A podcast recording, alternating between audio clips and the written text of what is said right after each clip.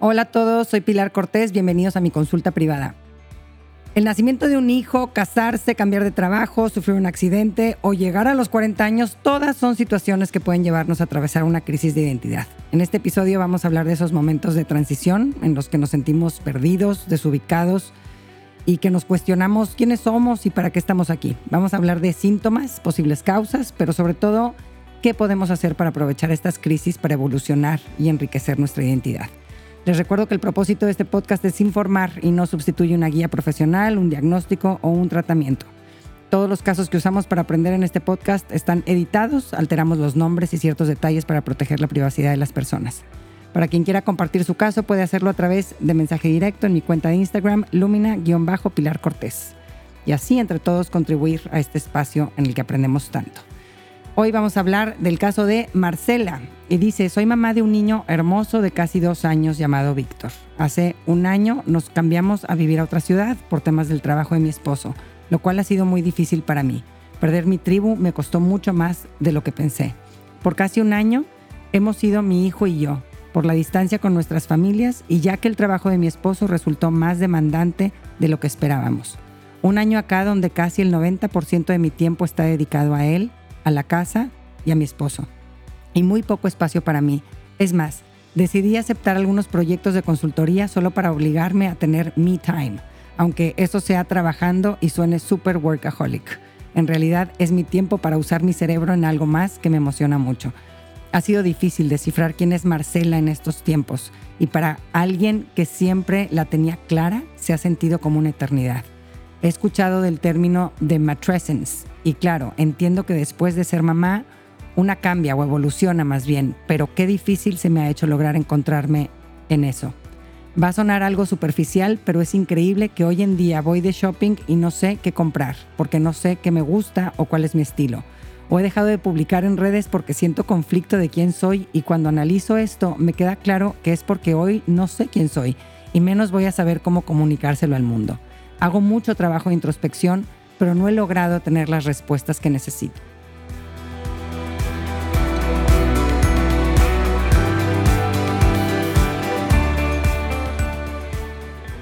Muchas gracias Marcela por compartirnos tu caso y con él darnos la oportunidad de conocer un poquito más sobre las crisis de identidad, esos periodos que podemos atravesar en diferentes momentos de nuestra vida donde dudamos profundamente de nosotros mismos, eh, donde nos invade la incertidumbre o la confusión, donde me cuestiono quién soy, qué estoy haciendo aquí, hacia dónde voy. Tu identidad es tu yo subjetivo, es quien percibes que eres, es el conjunto de características que, que conforman la imagen que tienes de ti mismo. Y tiene varios propósitos que nos ayudan a vivir y estar bien, el tener una identidad clara. Si sabemos cómo nos definimos a nosotros mismos, es más fácil, por ejemplo, encontrar comunidades y lugares donde eh, sentir que pertenecemos. La identidad nos marca unas pautas de cómo estructurar nuestra vida y tomar decisiones, nos indica un rumbo, los roles que nos corresponden. Si en mi identidad yo me identifico como una profesionista cualificada, por ejemplo, pues le daré prioridad en mi agenda a seguirme capacitando, por ejemplo, ¿no? a leer mucho, a tomar cursos. Pero este concepto de ti mismo no permanece estático a lo largo de la vida, sino que se va desarrollando y se va construyendo como proceso. Cuando experimentamos cambios graduales, esta evolución de nuestra identidad se va dando de forma más fluida o suave. Pero cuando hay cambios grandes, podemos experimentar una crisis de identidad. Y hay dos tipos de crisis de identidad. Y por lo visto tú, Marcela, resolviste bien el primer tipo.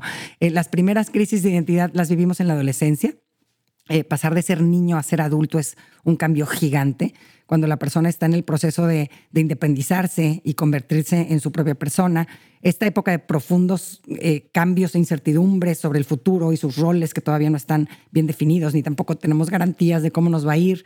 Tú, Marcela, dices en tu mensaje que eres alguien que siempre había tenido claro quién era hasta este momento. Entonces tú antes de este momento que estás viviendo ahora, tenías clara tu identidad y probablemente esta primera crisis que se vive entre los 12 y los 24 años, la llegaste a resolver de forma muy satisfactoria, ¿no? haciendo una búsqueda y una exploración de ti misma y del mundo para finalmente comprometerte con una primera definición de quién es Marcela, cuáles son, cuáles son sus valores, a qué se dedica, cuál es su lugar en el mundo, cómo se relaciona con los demás.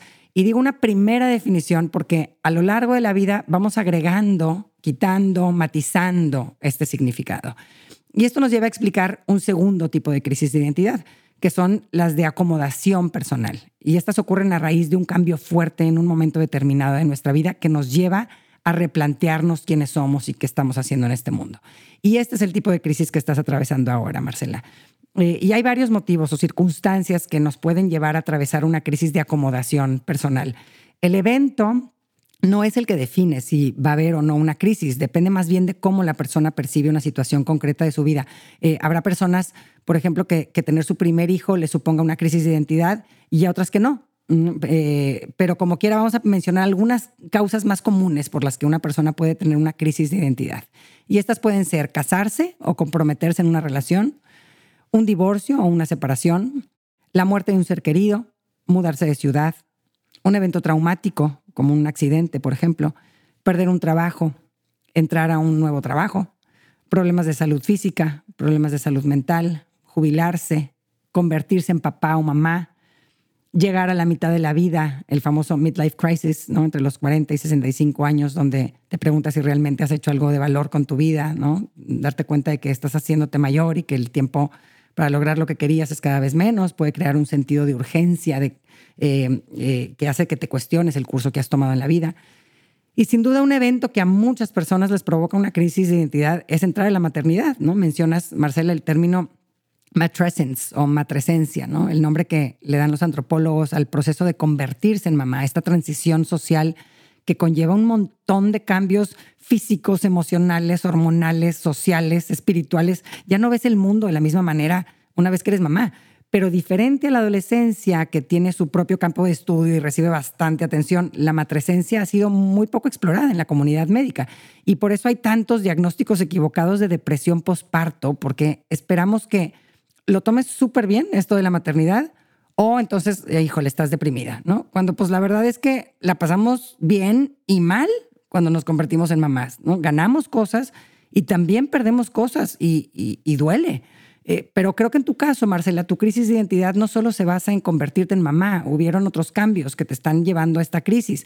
Mencionaste eh, en tu mensaje, Marcela, que dejaste tu familia y tus amistades y eso sin duda ha contribuido a tu crisis de identidad. Nuestros grupos sociales a los cuales pertenecemos nos dan un sentido de identidad, nos dicen, nos dicen eh, quiénes somos. Eh, dime con quién te juntas y te diré quién eres. Eh, y tú ahorita pues no te juntas con nadie, no, bueno, no te juntas con los que te juntabas, ¿no? Y es normal que eso te lleve a cuestionarte quién eres en este nuevo lugar del mundo.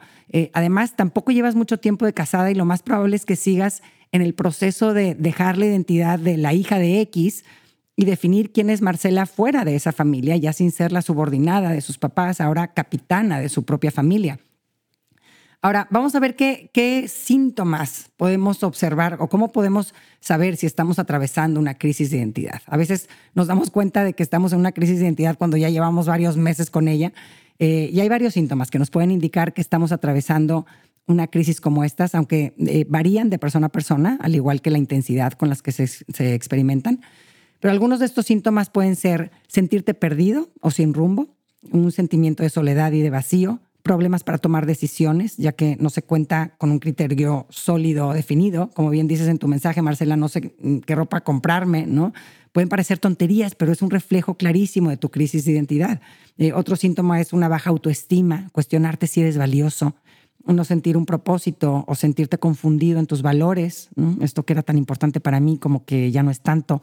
Eh, emocionalmente irritable, explosivo, sentimientos de inseguridad, sentimientos de ansiedad. O sea, los síntomas de la crisis de identidad no, no están padres, ¿no? Y, no quieres que duren tanto. Es verdad que estos momentos de desubicación son necesarios para evolucionar y que generalmente son transitorios, pero hay casos en donde este estado de crisis se prolonga mucho en el tiempo y puede complicarse convirtiéndose en una depresión o trastornos de ansiedad. Así que Vámonos a la práctica y vamos a ver qué podemos hacer para atravesar las crisis de identidad y salir victoriosos de este proceso con una identidad más sana, más rica, más sólida. Número uno, mira con optimismo tu crisis de identidad. Es muy posible que este proceso sea una de las mejores cosas que te pase en tu vida. Eh, eh, aunque la palabra crisis generalmente tiene una connotación negativa, la verdad es que son oportunidades para crecer y evolucionar. No es bueno y es necesario cuestionarse de vez en cuando eh, los propios valores, los roles, las prioridades para ajustarlos a nuestra realidad que está siempre cambiando. Hay que dejar morir cosas para que puedan nacer otras diferentes, más adecuadas al momento presente que estamos viviendo.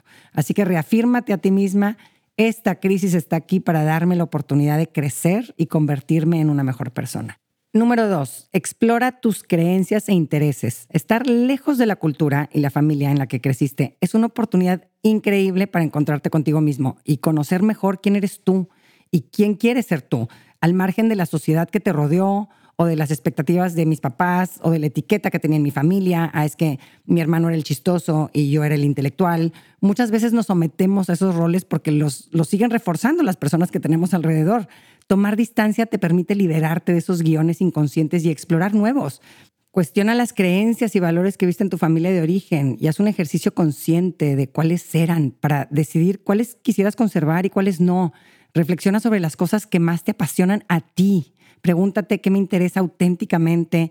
Hay intereses que ahora me doy cuenta eh, de que los, los seguí más por complacer a otros o por cumplir con expectativas o por revelarme.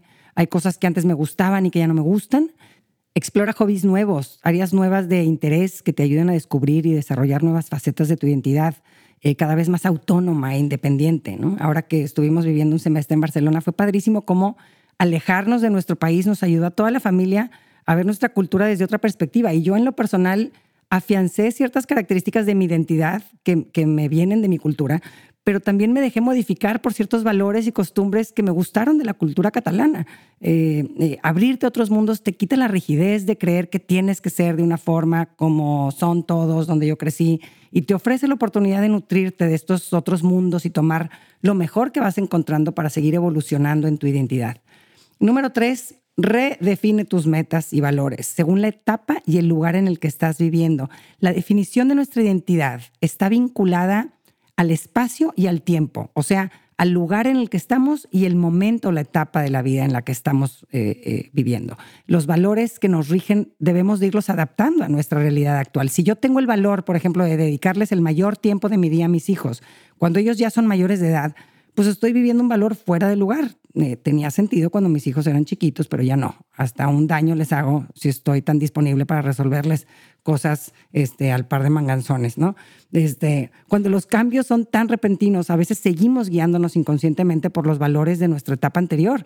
Y esto nos hace sentir un vacío porque estas prioridades ya no encajan con nuestra realidad actual. Eh, han cambiado muchas cosas en tu vida, Marcela, y es necesario que revalúes y definas los valores que hoy te funcionan de acuerdo a lo que quieres lograr. Pregúntate qué quiero cumplir, qué es lo más importante en mi vida ahora, cuáles son los valores que más me importan, cómo puedo vivir mis valores según mis circunstancias actuales y define acciones concretas de cómo vas a vivirlas de acuerdo eh, este, a estas metas y valores. Eh, para vivir el valor del amor, eh, cumplir la meta de construir una familia hermosa, hoy tengo que hacer estas cosas concretas. O para vivir el valor de la fe y cumplir la meta de tener una vida interior robusta, voy a hacer esto. O el valor del autocuidado y cumplir la meta de cuidar mi salud. Hoy, ¿qué puedo hacer? ¿No? Salir a correr dos veces por semana o dormir siesta, ¿no? Cuando la gente hace lo que cree que debe estar haciendo, nos sentimos felices y definir qué deberías estar haciendo en este momento de tu vida te va a ser más fácil que lo cumplas de una manera consciente y te sientas feliz. Así que cimiéntate en estas nuevas metas y valores sabiendo que, que las vas a volver a revisar y modificar cuando se vayan presentando cambios en tu vida. Número cuatro, procesa toda esta cascada de emociones que estás viviendo por todos los cambios tan fuertes que estás pasando en tu vida. Date permiso de sentir lo bonito y lo desagradable, la alegría que sientes con los abrazos de tu hijo y la tristeza que sientes al no poder salir en las noches al cine cuando se te antoje. Eh, la tranquilidad de que tu esposo tenga un trabajo que les permita llevar una vida con ciertas comodidades, pero también la soledad de verlo tan poquito. Este, el episodio 9 de la segunda temporada te puede ayudar en darte pautas de cómo escribir eh, para desahogar y para procesar emociones. Número cinco, busca lugares donde conectar con otras personas. El kinder de tu hijo, tu parroquia, una clase. Eh, dices en tu mensaje, Marcela, hago mucho trabajo de introspección, pero no he logrado tener las respuestas que necesito. Y, es que la identidad no solo se forma mirando hacia adentro, donde encontramos nuestra identidad personal, también se construye interactuando hacia afuera, donde construimos nuestra identidad social. Eh, en nuestras relaciones con los demás formamos un sentido de quiénes somos y cuál es nuestro lugar en el mundo. Y, en, tus intentos de interactuar con más gente, pues seguramente van a haber algunos que te gusten más que otros, eh, y así está bien, ¿no? ¿no? Te tiene que caer bien todo el mundo, es parte del proceso, y es en esta búsqueda donde vamos definiendo nuestra nueva identidad. Al ver algo con lo que no me identifico, pues también me va quedando más claro con lo que sí me identifico. Y dentro de estas comunidades ves cogiendo tu red cercana de apoyo para esta etapa de tu vida. No podemos sobrevivir sin una red social cercana. Dices bien, Marcela, que te costó mucho dejar tu tribu, porque es una parte súper importante de nuestra identidad y de nuestra salud mental. Sentir, sentir, que pertenecemos, que otros nos arropan y arropan a nuestros hijos, eh, define en gran parte nuestra calidad de vida. Eh, si no han escuchado el episodio sobre aloparentalidad, donde profundizamos más sobre este tema, se los recomiendo muchísimo. Es el episodio 45 de la primera temporada. Número 6. Mantente conectado con tus familiares y amigos más cercanos de tu etapa anterior. Eh, en estudios se ha visto que las personas que se adaptan más rápido a los cambios fuertes y modifican su identidad, además de hacer nuevas relaciones, como ya dijimos, se mantienen también conectados con sus antiguas relaciones. Ojo, dije, además de hacer relaciones nuevas, ¿no? Los dos son importantes. No se trata de vivir en un lugar solo socializando virtualmente con mi gente del pasado, ni de solo socializar con gente del presente dándole carpetazo a mi gente del pasado. Una identidad sana integra pasado, presente y futuro quién fuiste, quién eres y quién quieres ser. Eh, cuidar la comunicación y el encuentro con familiares y amigos cercanos de otra etapa nos da un apoyo, una identidad compartida y un sentido de continuidad durante los estreses de este periodo de transición. Así que keep in touch. Número siete, rebota todo esto con tu pareja, eh, porque escogiste un compañero y socio. Todas estas reflexiones es importante que las compartas con él. En los primeros años de matrimonio cambiamos muchísimo y con tanta novedad que ustedes, Marcela, están experimentando, lo más normal es que estén moldeándose. Eh, y está en peligro que lo hagan en una dirección diferente al otro, porque como dices, pues se ven muy poquito. Si no estamos tocando base en las etapas de crisis y cambiamos, we grow apart. Cada, quien se va por su camino hasta que ya no reconozco quién eres y me resultas un extraño.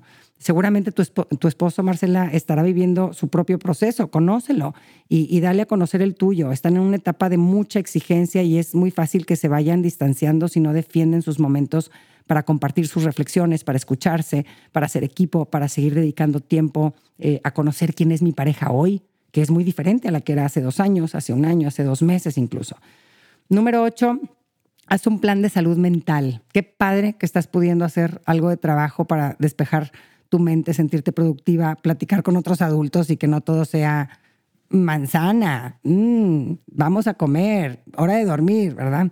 Este, así que eh, buenísimo esta parte de tu trabajo, pero también hay que agregarle más actividades de mantenimiento a tu bienestar emocional. ¿no? Es, es muy común dejarse atropellar por las necesidades interminables de un niñito de dos años, eh, más todos los temas de la casa y, dejarse para el final o para el nunca. Y no me refiero a que te vayas a un spa tres días, ¿verdad? Me refiero a mantenimiento en tu vida cotidiana que dentro de una estructura y siguiendo eh, cumpliendo mis responsabilidades principales, también cuido mi alimentación, mi ejercicio, mi descanso, mi tiempo para desahogarme con mi pareja o con una buena amiga, mi vida espiritual. Eh, parte de ser adultos es hacernos cargo de nuestro propio cuidado. Eh, a nadie más le corresponde hacerlo. Así que aprovecha para insertar hábitos saludables a esta nueva identidad que estás construyendo. Y por último, busca ayuda profesional. Aunque las crisis de identidad no se consideran un trastorno ni un desorden, puedes apoyarte de un psicólogo eh, que te acompañe y te vaya orientando en esta transición. Muchas gracias a todos por escucharme. Te deseo que la crisis que estés viviendo o las que vayas a vivir las sepas aprovechar siendo paciente. y ojalá que ponerle nombre a estas etapas de desubicación en la vida te ayude a sentirte menos desubicado cuando lleguen y esperanzado, ¿no? Y así como la semilla tiene que romperse para que pueda salir de ella una planta, de igual forma las crisis de identidad nos rompen para darnos la oportunidad de florecer y convertirnos en alguien mejor. Un abrazo a todos.